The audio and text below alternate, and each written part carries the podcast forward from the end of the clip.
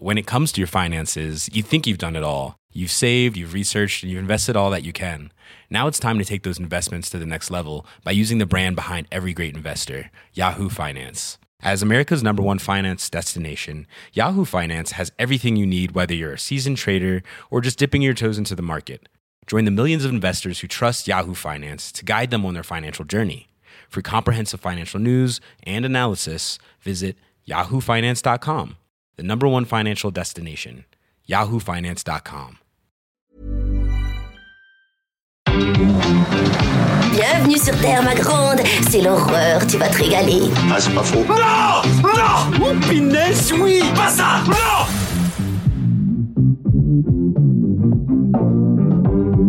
Dites mon nom. Je vais appeler Internet et leur demander faxer les numéros de téléphone de toutes ces femmes.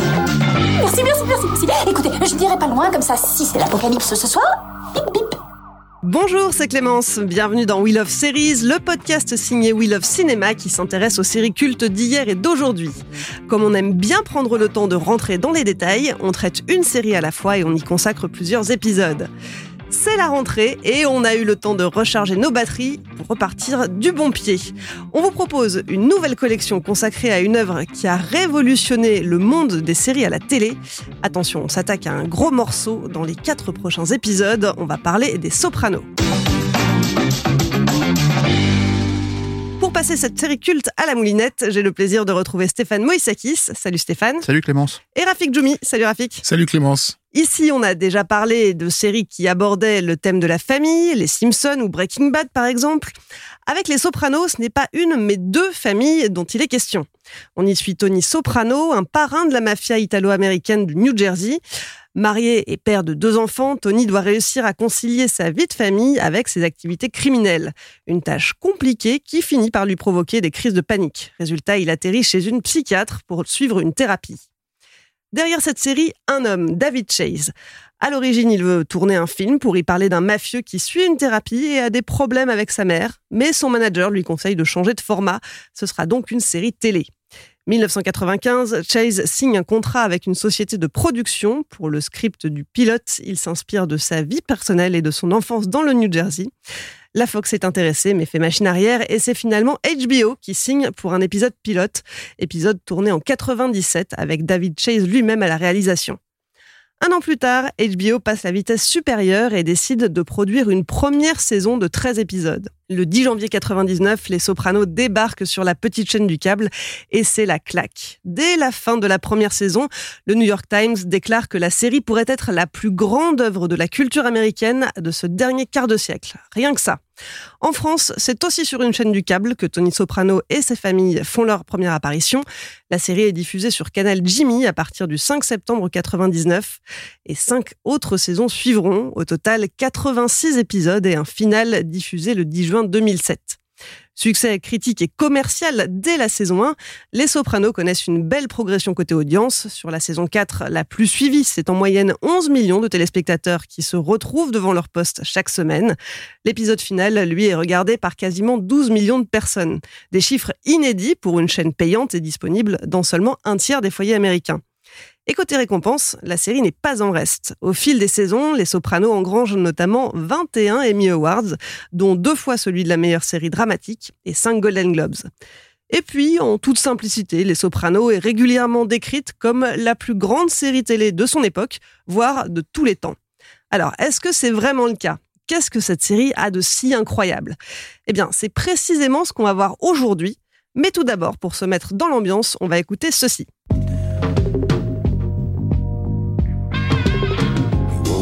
Woke up this morning, got yourself a gun.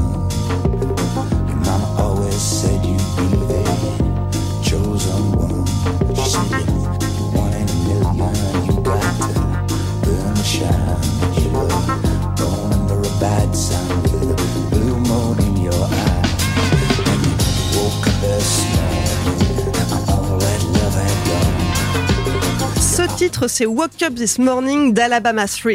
C'est le générique de la série sur les six saisons. Alors Rafik, Stéphane, qu'est-ce que ça vous évoque? Alors, qu'est-ce que ça nous évoque? Euh, bah, Déjà, euh, un, voyage euh, qui nous invite à quitter la capitale en fait, ce, ce que nous euh, Européens considérons comme le cœur des États-Unis, hein, qui est New York. Euh, On pour, le rappelle, voilà. c'est Washington, hein, la capitale des États-Unis. Pardon, oui, merci. Euh, mais en fait, voilà, de, on sort de cette ville emblématique euh, de, du, du, cinéma pour aller effectivement dans, dans cet à côté, cette banlieue qu'on visite rarement, qu'on connaît pas, qui est mystérieuse, qui est le New Jersey, euh, et, et, où tout d'un coup on rentre dans une Amérique un peu plus quelconque, un peu moins, voilà. Et c'est un, un générique, comment dire au départ, quand on connaît pas la série, on a l'impression que c'est un, type qui a fini sa journée de boulot et qui rentre, euh, qui rentre chez lui, puisque ça se termine par la rentrée de la voiture, euh, voilà, comme comme comme pouvaient le faire des des des, des sitcoms euh, euh à, à l'époque. On n'est pas encore tout à fait conscient que qu'on est euh, dans, en train de suivre un, bah, basiquement un tueur et quelqu'un qui qui surtout n'opère pas à New York même, euh, mais qui est un, un parrain de, de la mafia locale du, du, du, New Jersey, quoi. Donc c'est ce ce côté à côté que, que, que je trouvais intéressant et, et la chanson qui est une typique. C'est un, un, groupe qui c'est un groupe anglais en fait qui, est, qui a composé cette chanson là, Welcome to This Morning, euh, Alabama 3, c'est ça. Ouais. Euh, comment dire donc euh, c'est des c'est des gars qui sont fascinés par la culture américaine en fait euh, ces, ces anglais là euh, donc c'est c'est déjà un regard distant porté sur cette culture particulière donc on a déjà voilà on a on a ces éléments on est dans un à côté de, de, de, ce que le cinéma a l'habitude de nous montrer, euh, dans une vue euh, euh, détachée de, de du, du, du, sujet et aussi dans des faux semblants, puisque ce monsieur, dans tout le monde qui rentre chez, lui n'est pas finalement un, monsieur tout le monde, et en même temps, si, c'est puisque ça va la série va nous révéler que ce type c'est nous en fait quoi. Euh, c'était pas la chanson qui avait été choisie au, départ par David Chase d'ailleurs. Ouais, alors il y a même une anecdote à ce propos, c'est que David Chase ne voulait pas que les Sopranos s'ouvrent sur un générique. Euh, lui voulait jouer une chanson différente pour chaque épisode et c'est HBO euh, qui l'a fait changer d'avis euh, en, disant que les téléspectateurs auraient besoin d'identifier la série. Il fallait quelque chose de fort pour commencer les épisodes. Du coup, David Chase a, a, réussi à négocier pour que, à la fin de chaque épisode, on ait une chanson de son choix différente. Tout à fait. C'est d'autant plus important que euh, sa culture musicale est, est, est, assez énorme, très grande. Lui et d'ailleurs Terence Winter, un de ses, co-scénaristes, hein, qui plus tard travaillera sur la série vinyle de, Scorsese. Donc c'est des gens qui sont très très euh, impliqués dans, dans les choix musicaux, euh, qui sont des choix narratifs en fait, euh, plus que enfin artistiques et narratifs.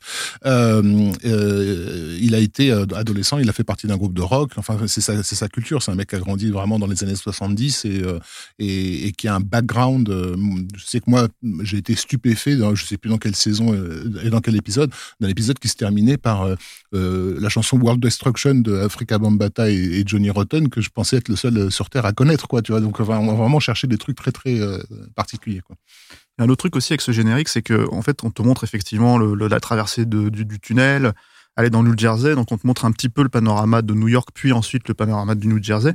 Et euh, comme c'est une série très contemporaine, il y a un point qui est intéressant aussi, c'est que à un moment donné, euh, ils ont retiré, euh, euh, en fait, le 11 septembre est arrivé entre temps, le 11 septembre 2001, et du coup, ils ont retiré les plans euh, du World Trade Center. Mais c'est pas une, coquetterie comme ça pouvait arriver, enfin une coquetterie, façon de parler, mais une distance en fait vis-à-vis -vis du drame c'est une manière de dire en fait le, le, les Sopranos ça se passe aussi à ce moment-là. Et en fait quand on passe je crois c'est de la saison 3 à la saison 4 euh, euh, le plan disparaît. Comme en fait les deux tours ont disparu. Et du coup en fait euh, c'est aussi une manière de dire bah ça se passe vraiment à ce moment-là. Et, c'est un des leitmotifs de la série. C'est-à-dire qu'il y a beaucoup de moments où on revient sur des événements de l'époque voilà. Et revoir la série aujourd'hui c'est voir comment les gens prenaient ça à l'époque. Et, et je pense que ça fait partie des raisons pour lesquelles euh, la série a longtemps été, enfin, est considérée effectivement comme une, comme une œuvre importante euh, sur les États-Unis, sur l'Amérique, à mmh. travers la famille, à travers tout ça. Donc, euh, donc, euh, donc voilà. Après, moi, esthétiquement, je, je, je, je sais que j'aime bien le générique parce que j'aime les sopranos, mais c'est vrai que c'est pas ce que je préfère en fait dans la série. Euh... À l'époque de, de, de, sa sortie, ça, ça, ça, ressemblait quand même à, à un euh, pas vraiment un, un, générique habituel et traditionnel de, de séries télé. Alors, bien sûr, HBO, c'était déjà un peu, un peu particulier. C'était déjà une chaîne qui avait poussé dans une direction euh, plus cinématographique. Il, il s'était illustré avec le mm. générique de Oz euh, voilà, quelques années auparavant, voilà. qui était dans la même veine, très lent, très contemplatif, enfin pas contemplatif, mais Mm. Mais ça n'a pas, ça n'a pas le côté annonce. Euh, euh, attention, la famille, mettez-vous devant, devant Mm. votre écran qu'ont les autres génériques euh, de voilà de Manix et euh, je sais pas Kojak et compagnie quoi. Ça, on n'a pas ce côté accrocheur, Ouais. c'est plus une entrée douce. C'est euh, pas une fanfare, ouais, ouais, c'est ça. Euh, c'est totalement anecdotique, mais je pense que ça, ça, ça relève de l'importance culturelle qu'a pu avoir euh, euh, le, le jeu. La chanson est assez longue, je crois qu'elle fait 5 minutes et euh, 40 secondes. Euh, Là, c'est une version très raccourcie qu'on a dans le générique.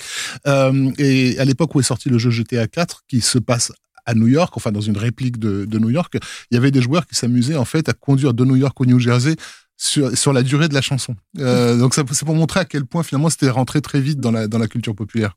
Hmm. Et alors c'est c'est amusant parce que tu dis que donc cette série n'a pas fait comme tout le monde au niveau du générique. C'est pas le seul point sur lequel euh, la, série s'est illustrée. C'est même euh, la, façon qu'elle a eu de se démarquer des autres Mhm. euh, en prenant à contre-pied ce qu'on connaissait, qui, qui a participé à, à son succès. Euh, alors qu'est-ce qui a fait voilà que les Sopranos euh, c'est une série qui est euh, radicalement nouvelle euh, à l'époque. Alors pour expliquer la nouveauté, il faut déjà expliquer ce que c'est que HBO à l'époque. c'est une chaîne câblée qui donc fonctionne sur sur son sur son public en fait l'argent de, du public hein. Et, et c'est une chaîne que les les comment dire les grands consortiums du câble doivent doivent payer pour l'avoir sur leur sur leur bouquet en fait quoi. Euh, et, du coup, ça les rend totalement dépendants de, de, la traditionnelle manne financière de la télévision américaine, qui est la publicité. Euh, et comme on le sait, les séries américaines, elles sont montées vraiment en fonction des, des pubs. Euh, au niveau rythmique, euh, il y, a, il y a vraiment une, une accoutumance euh, qui fait que tous les tous les quarts d'heure, il faut reprendre l'intrigue, euh, faire des entrées et des sorties avant la page de pub, après la page de pub, etc. Bon, déjà ça, tout ça, c'est balayé dans les séries euh, HBO. On avait déjà eu ça sur sur Oz, on avait pu le constater, même sur Sex and the City d'une certaine façon. Il y avait un changement, un changement musical, un changement rythmique qui était induit par le fait qu'il n'y avait pas de pub. Donc on regardait finalement des mini-films On est sur un Ouais. format qu'on n'a jamais vu jusqu'ici. aux États-Unis surtout, parce qu'encore en France, nous, on était habitués à ne pas avoir les, séries coupées par des pubs, et comme on regardait les séries américaines, donc on, s'était aussi habitué à ce rythme sans la pub, en fait. Mais là, tout d'un coup, on avait une narration euh, plus fluide, quoi, plus voilà. Euh, ça, c'était le, premier point. Et puis, bien sûr, le deuxième point, c'est la thématique. Euh, c'est que les, ce sont quand même les publicitaires qui déterminent ce qui doit être ce qui doit être vu. Ils veulent pas forcément que leur produit soit découvert, alors que le spectateur est dans un, certain état psychique, en fait. Donc on malmène pas le spectateur, on, lui donne toujours des bonbons dans une série euh, américaine, y compris une série violente. Il y a toujours une morale qui vient s'installer, etc.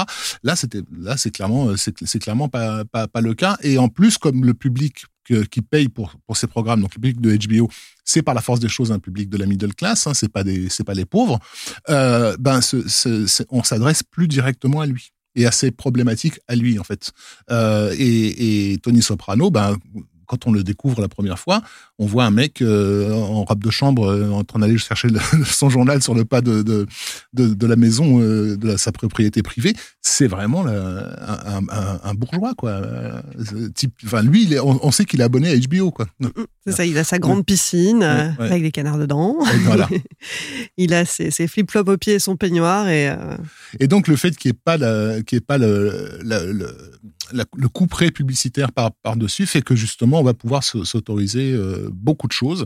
Et évidemment, le, plus marquant, la chose la plus énorme va arriver dès le cinquième euh, épisode. Je sais pas si on en parle tout de suite, mais ça a été vraiment un choc dans le milieu de la télévision américaine à l'époque, euh, puisque jusque-là... tous les personnages principaux sont des personnages qui, même s'ils sont un peu des salauds, sont toujours en quête de rédemption, etc. Voilà. Euh, Il y, a, des, il y a des lignes rouges en fait euh, qui ont été dessinées que- qu'un personnage ne doit pas dépasser. Euh, alors déjà il y a l'adultère qui, qui rentre en, compte, mais que d'emblée on sait que Tony Soprano il trompe sa femme dès, le- premier épisode euh, et qu'elle le, elle, le- elle le sait. Euh, donc ça c'est balayé. Mais là vraiment sur le cinquième épisode, euh, il a été très loin puisque donc euh, c'est un épisode dans lequel euh, Tony accompagne sa fille euh, euh, qui doit s'inscrire à l'université. Euh, et donc c'est tout l'épisode c'est ils quittent finalement leur euh, leur région pour aller un peu visiter le pays quoi. Passer d'une fac à l'autre. Et c'est aussi donc un, un épisode dans lequel on, on commence à construire la, la relation entre le père et, et sa fille puisque sa fille finalement se demande un peu de, de quoi son père est fait quoi. Euh, Quel même est- si est son doute. travail, en voilà fait. quel est son, son travail même si elle se doute que c'est pas joli joli. Euh, et, et, et et, elle lui demande Est-ce que tu es de la mafia? Et lui dit La mafia n'existe pas. c'est ça. Et, euh, et, et donc on est on est dans un cadre presque de comédie à ce moment-là. Le spectateur est à l'aise, il suit le, il, il suit le, le truc et, et Tony sur sa route croise un personnage qu'il connaît, un, un mec qu'il connaît et il a un choc et il appelle ses copains dans une cabine téléphonique pour pour leur dire je l'ai retrouvé en gros. Et ce qu'il a vu c'est une taupe, un type qui a été euh, balance, qui, a, qui a balancé voilà et qui, euh, qui, est, qui, est, sous le programme de protection euh, des témoins, euh, de, voilà, des témoins de, du FBI. Et il fait ce que n'importe quel mafieux ferait dans cette situation. Il décide de tuer le gars. Donc il laisse sa fille de côté euh, et comme il a pas, il a pas de flingue parce qu'il a pas prévu d'en avoir ce jour-là, il, il, prend un câble téléphonique et, et il égorge le type d'une façon absolument abominable. Un type qui, et c'est très important, ne lui a rien fait. Euh, il le tue parce que c'est une balance, quoi. Et il n'y a aucune autre justification à ce, à ce, à ce, meurtre, quoi, et qui est, qui est long, hein, qui dure une minute trente à l'écran, je crois, un truc comme ça, quoi. Et à l'époque, c'est vraiment, enfin, quand HBO ont reçu le, le, le, le truc, même, même s'ils étaient en train de chercher à gratter le public, à aller très loin, euh, à, à, se démarquer de la télévision traditionnelle, ils, ils étaient sur le cul en disant non mais c'est pas possible. Et Chris Albrecht, donc le responsable des programmes à, à, à l'époque, a appelé euh, euh, David Chase paniqué en lui disant mais attends, le, on commence à avoir des, des, retours positifs sur cette série, le public est en train d'adorer ce personnage et tu le tues, euh, tu, nous, tu le flingues d'emblée quoi. Et, bah, c'est vrai que ce qu'il faut rappeler, c'est que donc avant, avant cet épisode qui est le cinquième de la mmh. saison 1, dans les premiers épisodes, euh, Tony apparaît comme à, à plutôt un bon père de famille. Euh, il fait des grillades, euh, il a une mère qui est un petit peu relou, euh, mais voilà, on, il est présenté comme un, un personnage. Il, il, est content humain. de voir des canards dans sa piscine. Voilà, voilà. exactement. Il fait des crises d'angoisse. Mmh. Donc on, on, est vraiment euh, le l'accent est mis sur la possibilité de s'identifier à lui, justement pour les téléspectateurs. Donc forcément, ça va créer un choc d'autant plus violent quand on voit qu'en fait, euh, bah non, c'est aussi un mmh. tueur et il a vraiment pas de scrupules. Mais mais il y a ça, c'est vrai dans la série, mais mais aussi c'est parce que c'est le jeu de la série, hein, je pense hein, tout simplement de avec d'ailleurs pas que Tony. Tony c'est le personnage le plus fort là-dedans évidemment, mais pas mal d'autres personnages en fait qu'on qu'on qu'on apprécie tout en sachant que c'est des tueurs, des des euh, des, euh, des, des, certains c'est des voilà, enfin c'est c'est c'est des, types absolument euh, abominables hein, en vrai euh, dans la vraie vie on va dire, mais que que tu finis par apprécier parce que justement tout le principe de la série c'est qu'il y a la mythologie du gangster et ça c'est un truc qui est énorme en fait euh, dans comment dire le cinéma américain. Évidemment vu le casting on pense énormément à Scorsese, euh, on pense énormément au parrain, euh, mais euh, parce qu'il y a beaucoup beaucoup de, de, de, casting en fait parallèle, en fait similaire, pardon, en fait semblable. On y, et on tout. y reviendra un voilà. peu plus en détail dans, dans, le quatrième épisode de cette collection. Et du coup, il y a comment dire un aspect en fait qui est presque comique en fait d'entrée de jeu dans le pitch de départ. Et d'ailleurs, il y a la même année de, la, de ouais. des Sopranos, il y a une comédie qui est sortie, en fait, sur le même pitch. Avec De Niro. Avec De Niro qui parodie son rôle. Et Billy euh, Crystal. Et Billy Crystal dans le rôle du psy. Et en fait, c'est l'idée qu'un euh, chef de mafia euh, puisse avoir besoin d'une thérapie et que, en gros, il ait des crises d'angoisse et que, en fait, sa, comment dire, sa psy, en l'occurrence, le docteur Nelfi, là, dans la série, lui explique que tout ça est lié aux problématiques qu'il a avec sa mère, que tout ça est lié aux problématiques qu'il peut avoir avec son père qui a disparu, que en fait sa femme elle fonctionne comme ça, que lui il fonctionne comme ça vis-à-vis -vis de ses enfants, et, le type en fait ne l'accepte pas. Parce que il est engoncé dans un schéma familial en fait euh, euh, tribal, euh, ultra comment dire, enfin archaïque, mais on va dire qui se transmet de génération en génération en tant qu'immigré italien et qui d'ailleurs en fait prend une forme qui est complètement différente de euh, comment dire de ce que eux-mêmes dans lesquels de, de, de, ce schéma dans lequel ils ont grandi aussi puisqu'en fait la société évolue en même temps. Et, et, et ça peut paraître comme quelque chose de drôle et de comique mais au fur et à mesure en fait et là cet épisode 5 le, démontre en fait au fur et à mesure en avance non, non on n'est pas en train de se foutre de la gueule euh, de, du, euh, c'est pas un pastiche en fait du film de gangster. C'est pas un pastiche des Scorsese c'est une manière de dire comme disait Rafik quand tu le vois se lever le matin en peignoir pour aller chercher son journal, c'est euh, la, fin d'une ère de, mythologique en fait. Et qu'est-ce que c'est la réalité d'être un gangster, en tout cas du point de vue de David Chase? Oui, ça, montre finalement une part de réalité, une autre facette euh, qu'on ne connaît pas forcément de, de cet univers de, de mafiosi. Euh, et, c'est vrai qu'on a, on a beaucoup l'imagerie euh, du parrain, euh, de, des affranchis. ça fait partie des thématiques hein, qui sont traitées évidemment dans la série Et c'est même postmoderne parce qu'en fait le truc c'est que eux-mêmes les connaissent ces films. Ils les citent Ils les citent régulièrement. euh, comment dire, je sais plus. C'est quel film qui est le film préféré de de, de je crois c'est le Parrain d'ailleurs. C'est le parrain 3. Et que sa scène préférée. Alors il y a dans, dans le Parrain et je sais qu'ils en parlent avec son fils à un moment donné. Sa scène préférée c'est la scène justement où Michael va tuer euh, comment dire. Va rentrer vraiment dans la mafia, va chercher le flingue dans les toilettes et tuer le, le, le type qui a essayé de tirer sur son père. Son père, je crois, c'est ça. Mais en fait, et, et le truc, c'est qu'il cite le parrain 3, effectivement, parce qu'il recite cette scène où, euh, à chaque fois, il demande même, je sais plus à quel personnage de l'imiter, c'est, euh, s'il recite, le- il, il cite Pacino qui dit, mais à chaque fois que j'essaie, à chaque fois que j'essaie de m'en sortir, ils me remettent Ils me dedans. remettent dedans. Voilà. Et, et, et- et donc, les- ils le savent, en fait. Ils savent, euh, ils savent que ça existe. Ça les éclate. Ils adorent ça. Et, euh, et en même temps, ils, ils, ils le sont sans l'être, en fait, euh, ce genre de personnage. Il y, a, il y a un lien qui est fait entre, euh, la- on va dire, la, la nostalgie de, de ces personnages qui n'ont pas connu les, les heures glorieuses, entre guillemets, de la, de la mafia, et le public qui est fait, je crois, dès le premier épisode avec le psy, justement, où, où donc Tony dit qu'il regrette d'avoir jamais connu ces heures, ces heures glorieuses. Et, et sa psy lui dit, euh, beaucoup d'Américains partagent votre sentiment.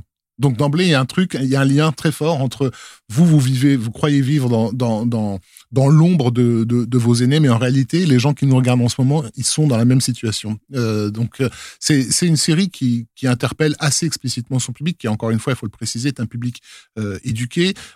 Sur les bouquets du câble où, on trouve HBO, c'est aussi des bouquets sur lesquels il y a des chaînes comme le Sundance Channel, etc. On regarde beaucoup de cinéma indépendant, ce genre de trucs. Donc, c'est pas c'est pas des gens qui, qui, qui, qui grandissent avec, le, avec uniquement le blockbuster. C'est des gens qui lisent, c'est des gens qui vont au théâtre, etc. Donc ils sont habitués aussi à ce que, à ce que la fiction les interroge.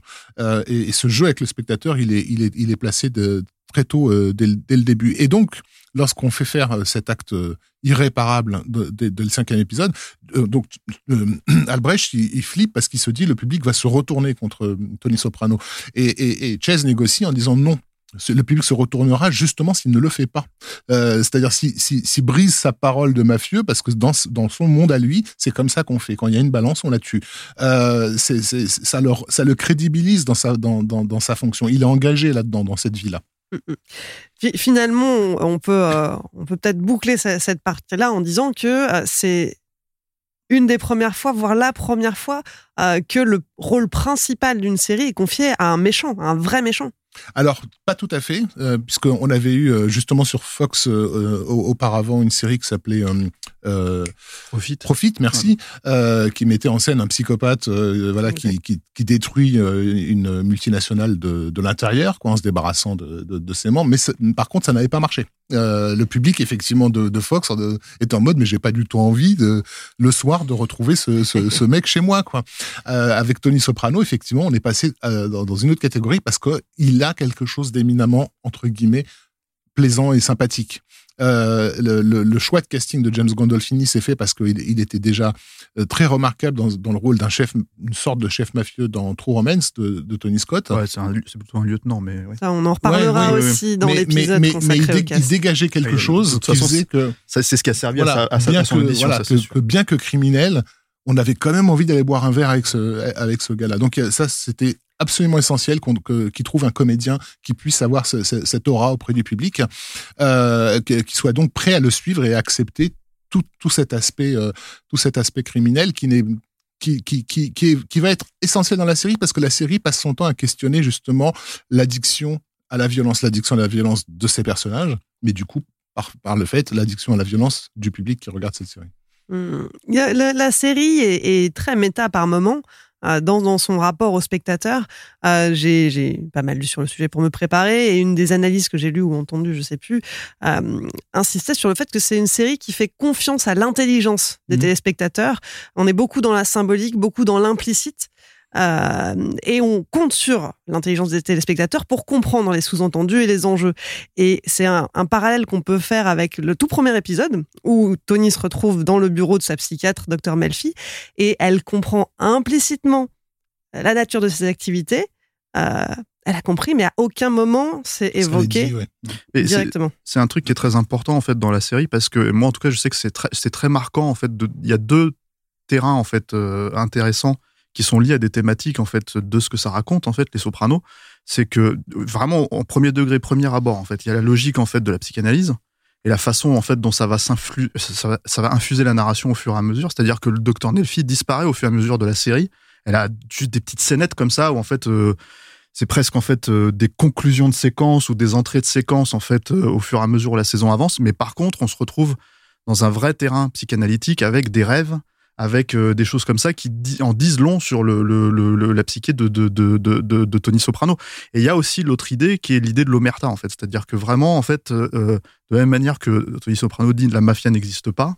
C'est-à-dire on n'utilise pas ce terme, on ne révèle pas qu'il y a un autre perso qui parle de oui oui je fais partie de la Cosa Nostra et les mecs disent mais quel crétin dit que la Cosa Nostra existe en fait ça n'existe il faut pas le dire en fait faut pas le révéler tu vois et il y a ce jeu où quand ils s'appellent en fait pour dire à l'un à l'autre bon tu te débarrasses de lui parce que c'est un problème etc etc ils le disent évidemment pas comme ça c'est-à-dire ils le disent en disant euh, voilà euh, et, et l'autre répond alors j'ai bien compris ce que tu me demandes de faire et l'autre il fait oui tu, tu, t'entends ce que tu veux entendre etc., etc. parce qu'en fait ils savent qu'ils sont potentiellement sur, Sur écoute, écoute. voilà et du coup tout euh, une fois qu'on a placé ça en fait on va dire dans la narration de la série tout le reste de la série fonctionne en fait sous cet angle-là c'est-à-dire que en gros le, comment dire euh, euh, on en arrive à des stades en fait euh, très profonds c'est-à-dire que par exemple Carmela la, femme de Tony Soprano elle sait qu'elle est cocu depuis toujours.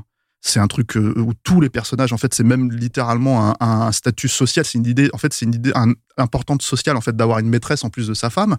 Mais il suffit qu'il y en ait une qui l'appelle à la maison pour le dire, pour que là, en fait, ça génère en fait une situation. Parce que le vrai problème, c'est pas tant qu'elle soit, euh, euh, comment dire, euh, cocufiée dans ce milieu-là.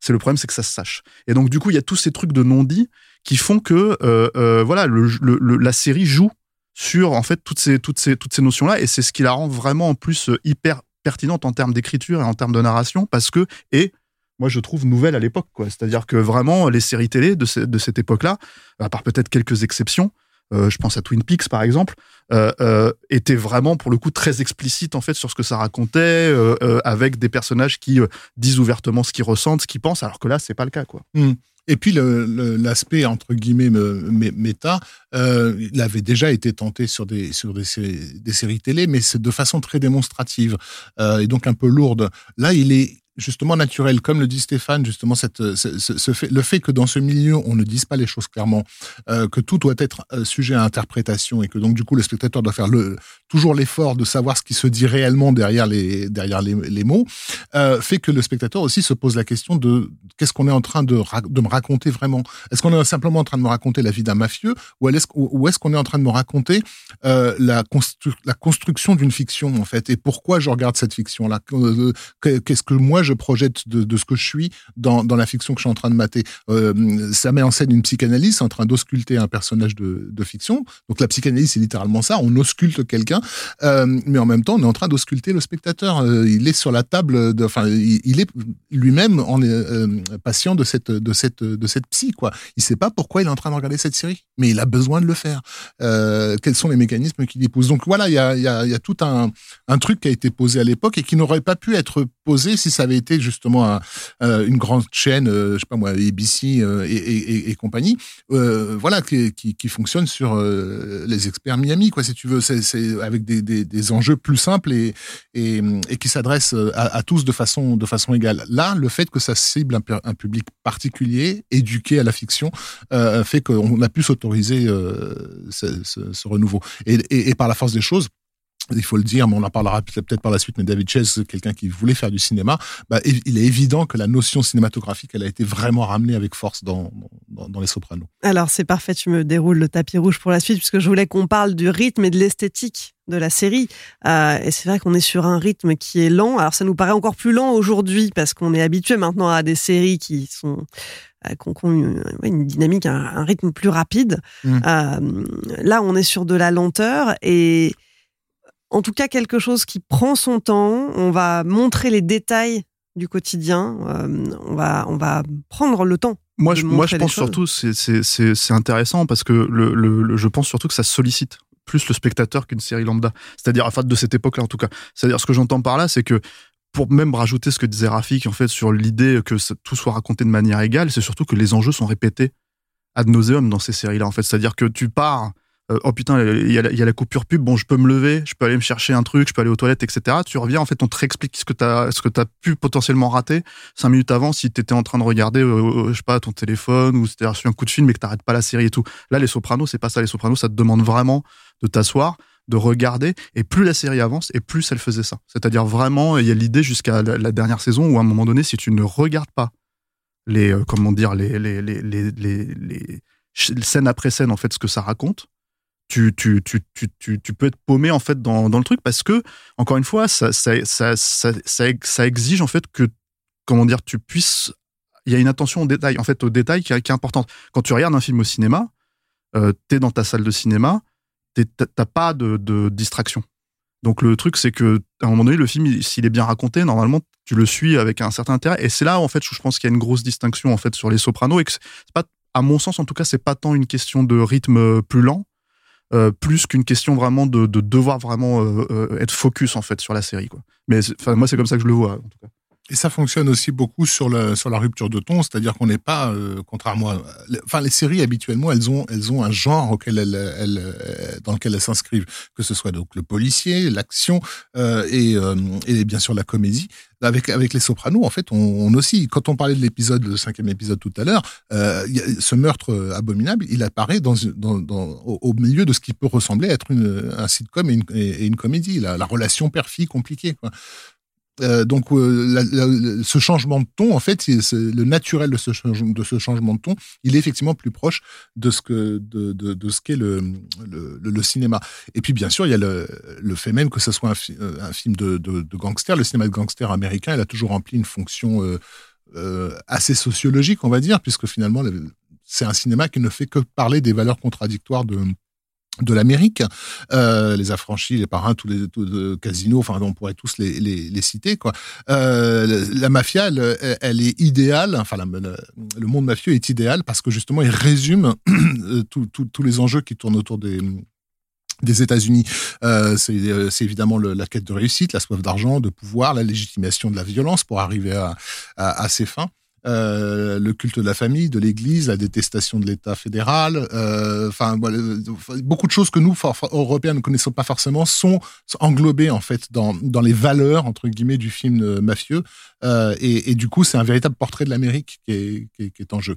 Et, et comme Tony Soprano c'est un à peu de choses près le spectateur moyen de de, de, de HBO euh, ben le, le- ben oui si quand même c'est Bon, après, il est républicain euh, ouvertement, euh, tu vois. Alors oui, c'est vrai euh, qu'effectivement, il y a cet aspect-là. Ils, le- ils le Ouais, disent, ils ouais. le disent. Il est pour la. la, la- enfin, c'est encore une fois, c'est des détails, mais c'est des détails que je trouve qui accordent une certaine véracité, surtout au moment où c'est sorti, euh, où ouvertement les persos disent qu'ils ont voté George Bush, y Ouais. compris à la deuxième élection, y et donc tu te retrouves dans des trucs un En peu. fait, c'est un plus beau, je trouve. C'est une quoi, discussion que David Chase et Alan Ball Six Feet Under avaient eu justement à, à- ce sujet-là, euh, sur le fait que les, les, libéraux étaient ceux qui créaient des fictions dans lesquelles ils éroticisaient euh, le, le- le- les républicains. C'est-à-dire ils aimaient écrire sur ces personnages-là, mais en fait ils, en, ils en faisaient des personnes parce qu'eux-mêmes étaient fascinés euh, par la radicalité de, leur, de leur être et, et, à rendre érotique en fait ce, ce, qui, pour eux est le mal politique en fait.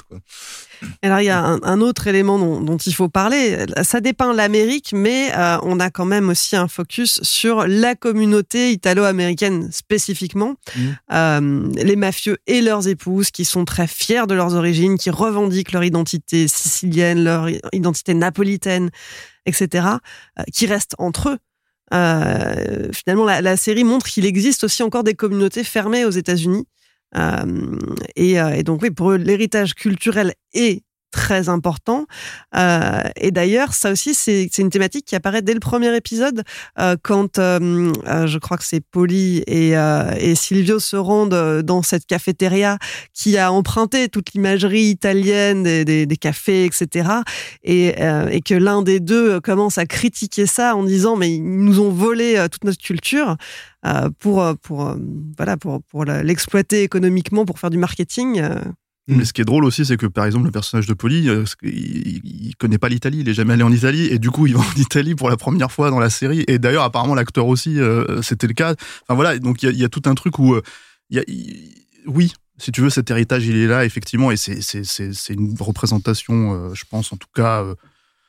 Certes, euh, comment dire, euh, narrative et, euh, et, fictionnelle, mais assez, comment dire, proche. Et surtout, c'est pour ça que je pense que d'ailleurs, tout- toute l'idée qu'il soit républicain, en fait, je pense que ça vient même de, que c'est un grand truc en fait dans ces communautés-là. Enfin, pas dans, dans les communautés à proprement parler, mais dans les communautés du New Jersey, dans le truc, etc., etc. Quoi.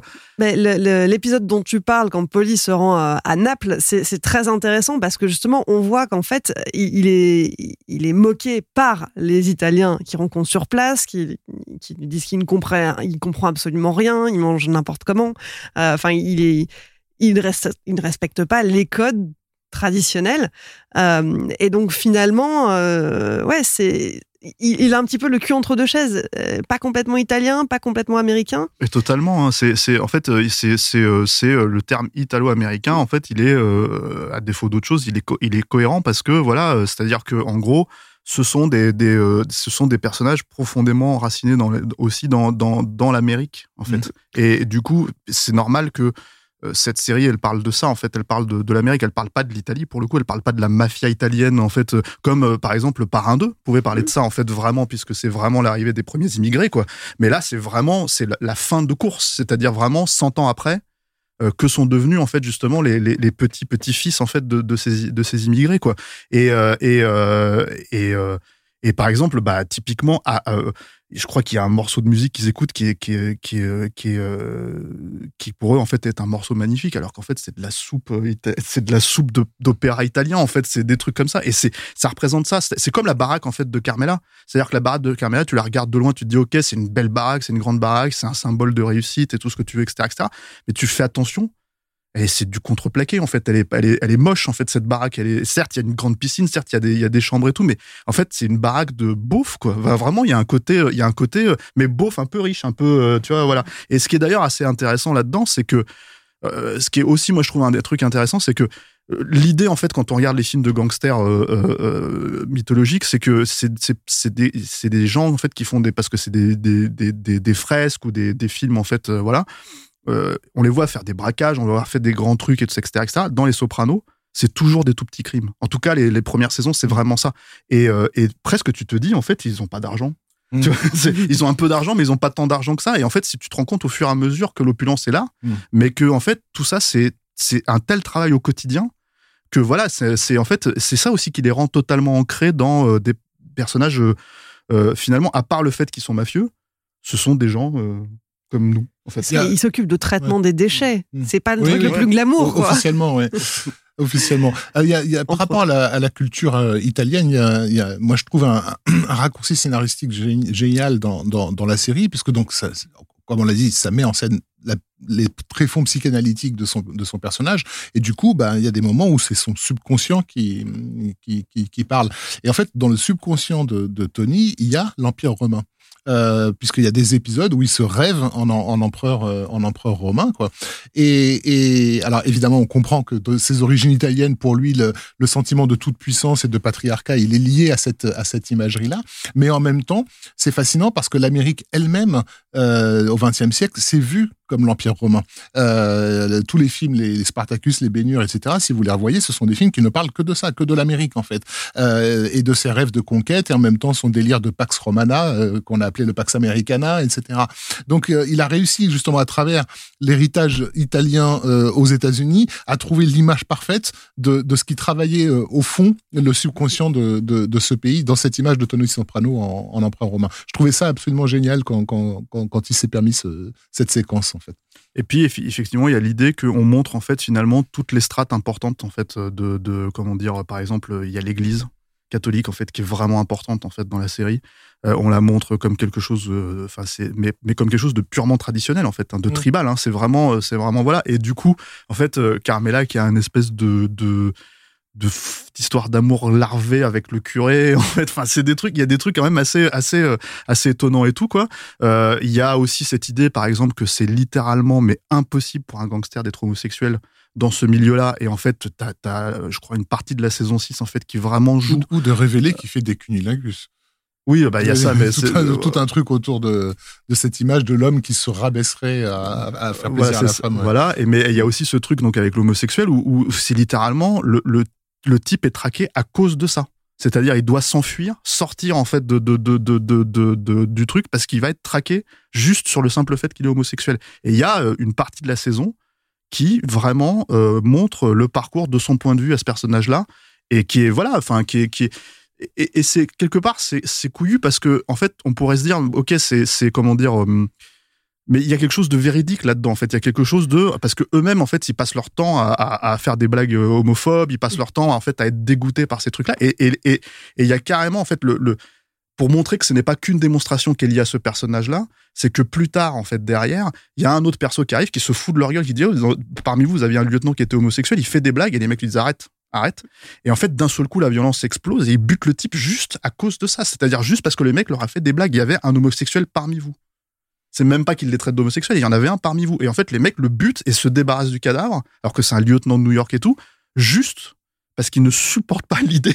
Donc c'est voilà, enfin c'est. Il y a tout un truc comme ça où il te montre en fait c'est comment dire c'est euh, euh, comment ce milieu fonctionne en vase clos euh, et comment en fait en gros eux enfin assument ouvertement certains certains trucs qui sont euh, à la fois de l'ordre traditionnel, mais à la fois de l'ordre complètement euh, de de pas arriver à, à s'intégrer en fait euh, dans l'Amérique en grand quoi. Enfin bon après il y a enfin voilà il y a tout un tas de trucs mais c'est ça prend euh, et là c'est un exemple spécifique mais en fait il y en a tellement en oui, fait, il y a voilà. énormément de, oui, énormément d'exemples. Enfin, les, les thématiques traitées par la série de manière générale vont beaucoup plus loin que simplement des histoires de mafia et de famille. C'est- C'est Ouais, clair. totalement. Bah, c'est même on plus est- des histoires est- de famille et après un petit peu des histoires de mafia en vrai. En fait, euh, je pense que ce qui peut, voilà, ce qui peut donner l'idée de l'importance de cette série, qui est, qui est considérée à juste titre hein, comme celle qui vraiment a, a- a lancé la grande, euh, la grande révolution euh, télévisuelle et, et, et ce, ce qu'on appelait le nouvel âge d'or de la télévision américaine, c'est que c'est que Les Sopranos a très très vite, avant même la- l'arrivée à la sixième saison,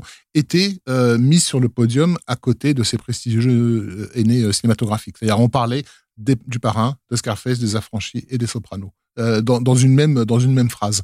Euh, et donc d'emblée, c'est, il s'est situé à ce niveau-là. Donc c'est un film en fait de 4600 minutes euh, qui a été qui a été diffusé sur sur euh, six ans.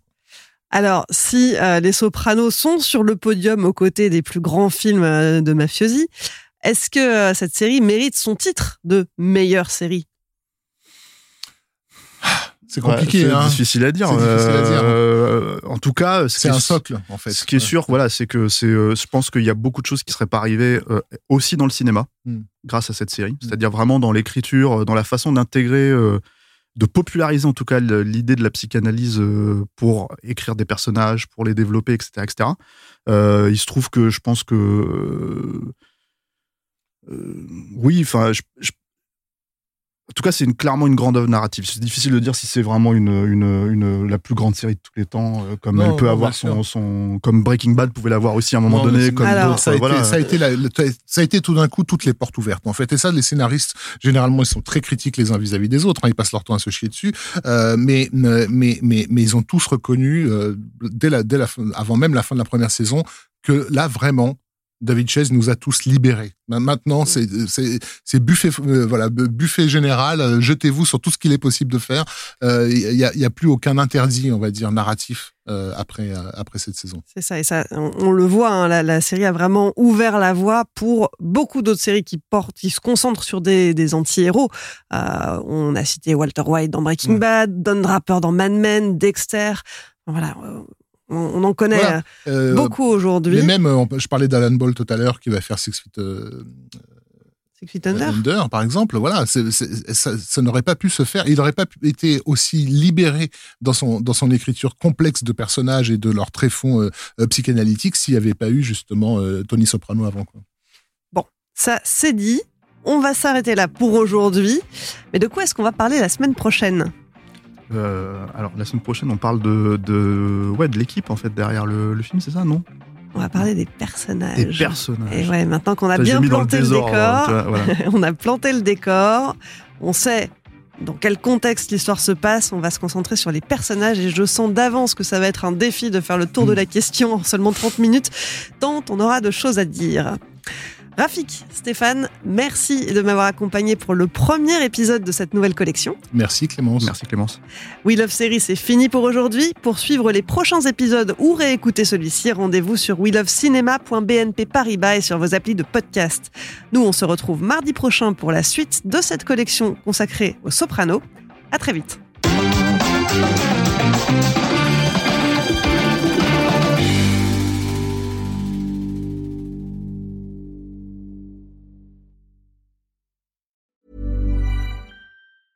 When it comes to your finances, you think you've done it all. You've saved, you've researched, and you've invested all that you can. Now it's time to take those investments to the next level by using the brand behind every great investor, Yahoo Finance. As America's number one finance destination, Yahoo Finance has everything you need, whether you're a seasoned trader or just dipping your toes into the market. Join the millions of investors who trust Yahoo Finance to guide them on their financial journey. For comprehensive financial news and analysis, visit yahoofinance.com, the number one financial destination, yahoofinance.com.